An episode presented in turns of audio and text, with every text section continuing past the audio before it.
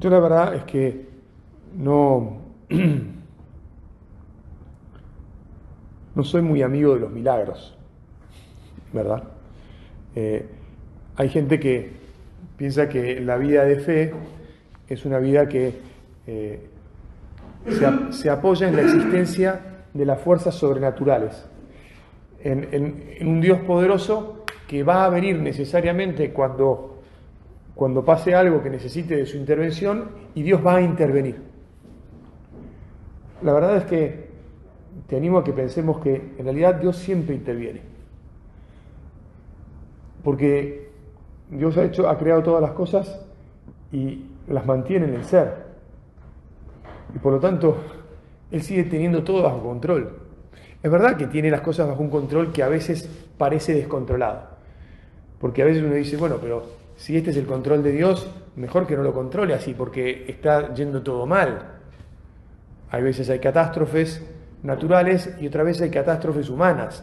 Es decir, ¿por qué a veces los malos, los que están en contra de las cosas de Dios, los que están en contra del bien, los que se aprovechan de los demás, los que usan el poder que no se sabe o que, bueno, que han adquirido este, para, para seguir aplastando a otros y seguir estando bien ellos, si querés decir, podemos decir enriqueciéndose o a, ah, bueno, a costa de los demás, y, los, y por lo tanto los otros se empobrecen o sufren las consecuencias del abuso, ¿verdad? Y, y entonces uno dice, bueno, no, no estás bien, esto no, no estoy de acuerdo con esta manera en que Dios tiene de, controlar. Bueno, muy bien. De todas maneras, yo por lo menos te voy a decir que no, no estoy esperando que Dios intervenga y entonces este, envíe una peste que elimine a todos los que hacen el mal. Tampoco estoy esperando que intervenga y resuelva eh, todas las enfermedades, todas las catástrofes. Las inundaciones, las sequías, la falta de esto, de aquello, sino que, aunque sí creo en que Dios puede hacerlo, prefiero, y la, fe nos enseña, que el Señor sigue estando detrás de todo y que nada se le escapa, que hasta los cabellos de nuestras cabezas están contados, nos dice Jesús mismo en el Evangelio y que por lo tanto, en medio de, a veces una realidad acuosa, ¿eh? de una barca que dice, bueno, mira, está entrando el agua, él sigue firme.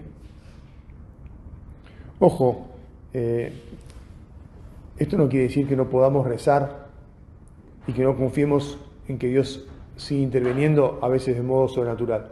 Te voy a confiar, perdóname el paréntesis, o, voy a ir en contra de lo que dije recién un poquito, me ha llamado mucho la atención en los últimos dos meses. He recibido noticias de milagros. Este, Viste que hoy todo está en mediático y pasa algo y enseguida este, se, sabe rápidamente en todas partes, a través de las redes. Dos milagros que sucedieron en España. Eh, un hombre que lleva bastantes años sin poder caminar, le habían dicho los médicos que ya no, ya no caminaría, hizo una novena pidiendo a Dios su curación por intercesión de Isidoro Sorzano y, nada, y un día salió caminando y, está en las redes, no, no, no, no, es que hay que esperar a ver si alguien realmente hace un, un documento de que el hombre está caminando y que antes no podía caminar, ya lo pusieron todo. Y ayer mm, llegó la noticia de un milagro que había sucedido antes de ayer, eh, el día sábado, que se celebró la fiesta de Nuestra Señora de las Nieves, o la, dedicación de la, Basílica de la Virgen en Roma, de otra familia que había pedido una, estaba haciendo una novena, una novena que terminaba ese día, a Nuestra Señora de las Nieves para que su hijita, que hace dos años que prácticamente no veía nada más que sombras, volviera a ver y ese día volvió a ver. Y de vuelta está todo en las redes. Con esto lo que quiero decir es, mira, incluso cuando Dios quiere muestra que la fe, porque no es que sucedió de, al acaso, Sucedió porque la gente rezó y Dios dijo, bueno, esta vez voy a hacer el milagro. Esta vez voy a pasar por encima de lo que los demás no entienden, pero yo sí entiendo y van, va a suceder y este va a caminar y esta va a ver. Pero eso no es lo habitual. Es una alegría inmensa que sucedan estas cosas porque, a ver, a mí también me, llamó la atención, o sea, de modo inmediato, la gente quiere milagros. Yo te voy a animar a que vos, si bien creas en que Dios puede hacer los milagros, en que vos y yo confiemos en el milagro cotidiano, que vos y yo le pidamos al Señor que nos ayude a mantener nuestra firme convicción de que estamos en sus manos, aunque las cosas no vayan como esperamos o, como se nos ocurre que, deberían ir tantas veces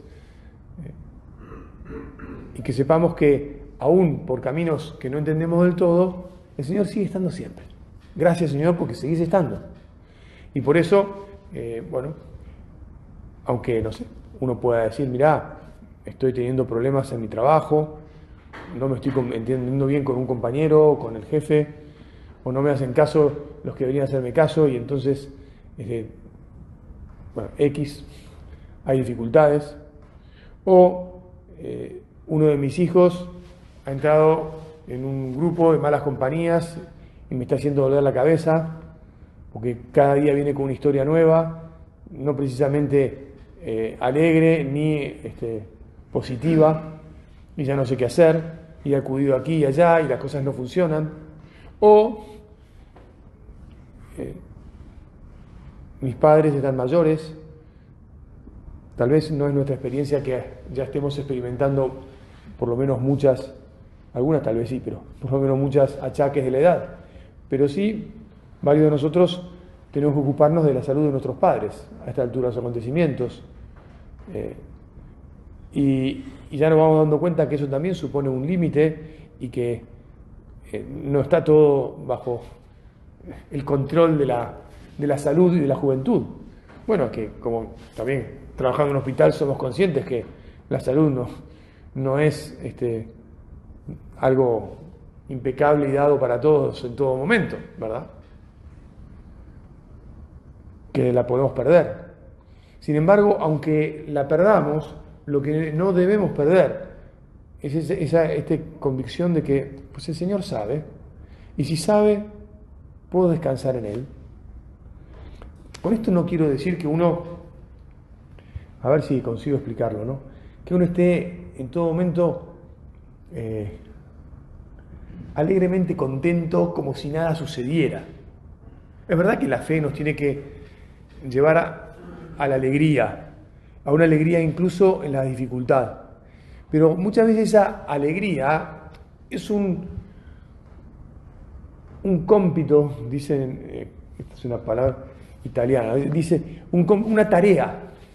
Es una tarea difícil que por ahí, aunque termine con el tiempo en, estar alegres aún en la dificultad, empieza en muchas oportunidades por buscar una, una serenidad que es trabajosa. Porque cuando alguien, por ejemplo, como decíamos recién, tiene un problema con un hijo que ya está siendo adulto y que está, está metiendo la pata, o tiene un problema con un hijo chico pero que tiene problemas de salud y no quiere que ese chico sufra, pero está evidentemente sufriendo y altera la vida de los hermanos, altera la vida de los padres altera todo. Estar alegre no es tan sencillo. Y al principio, cuando empiezan a sucedernos estas cosas, te decía, es trabajoso. Hay una tarea ardua que al principio no empieza por, por bueno, decir, bueno, estemos serenos, invoquemos al Señor. ¿Podemos pedir el milagro de que esto se solucione y vuelva todo como estaba antes? Sí, pero también, sobre todo, pidamos el milagro de que Él siga sosteniéndonos, que nos mantenga serenos y que poco a poco podamos estar también alegres en, el dolor o en, o en la dificultad.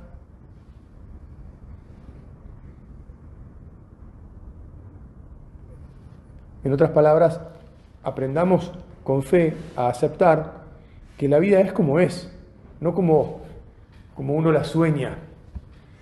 Todos soñamos en que, bueno, porque es lógico y está bien, ¿eh? No estoy con esto diciendo que, no tengamos que soñar, bueno, no sé, por ejemplo, en, llegar a, viejitos y como sucede habitualmente que nuestros hijos o sus hijos, yo no los tengo, no se entierren, digamos, ¿no? A veces puede pasar algo diferente. A veces uno pensaba que le estaba yendo bien en la vida profesional y se produce un, quiebre y un retroceso, se pierde un trabajo o lo que fuera. Y sin embargo, cuando sabemos tener los ojos de Dios, cuando sabemos que Él está con nosotros en la barca y que aunque parece dormido, está siempre pendiente de todo y no se le escapa nada, que Él puede levantarse, porque a continuación Jesús se levantó y le dijo al viento y al mar, calla, enmudece, ¿no? Y, efectivamente vino una gran calma. Te lo voy a, a leer. Él se despertó, increpó al viento y a las olas, éstas se apaciguaron y sobrevino una gran calma. Después les dijo, ¿dónde está la fe de ustedes? Siempre que acudamos al Señor habrá calma, porque Él lo puede, más que lo puede, lo domina todo. Bueno, este, yo creo que más vale que cortemos aquí, total, este, seguiremos en un ratito, eh, considerando también desde otro punto de vista esto mismo. Vamos a pedirle, como siempre, a la Virgen que, que ella que supo de dificultades, lo tenemos todos muy claro. Eh, nos ayude a, como ella, dejar que el Señor sea el que se ocupa. Por poner solo un ejemplo bien claro que todos conocemos, cuando se enteró, bueno, cuando le contestó que sí al ángel de que aceptaba la misión de ser la madre de Dios, dejó que sea el mismo Dios, o tal vez el mismo ángel, el que se ocupara de avisarle a San José cómo continuaba la historia. Bueno, que nosotros como ella eh, siempre confiemos en que el Señor se sigue ocupando de todos los pormenores de la historia y que estando todo en sus manos podemos estar tranquilos, aunque nos cueste, y podemos ir construyendo de su mano nuestra serenidad, nuestra alegría, nuestra paz, nuestra convicción de que somos hijos hasta el final.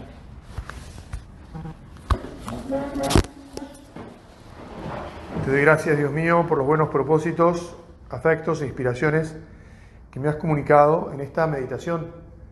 Te pido ayuda para ponerlos por obra. Madre mía, Inmaculada, San José, mi Padre y Señor, Ángel de mi guarda, intercedan por mí.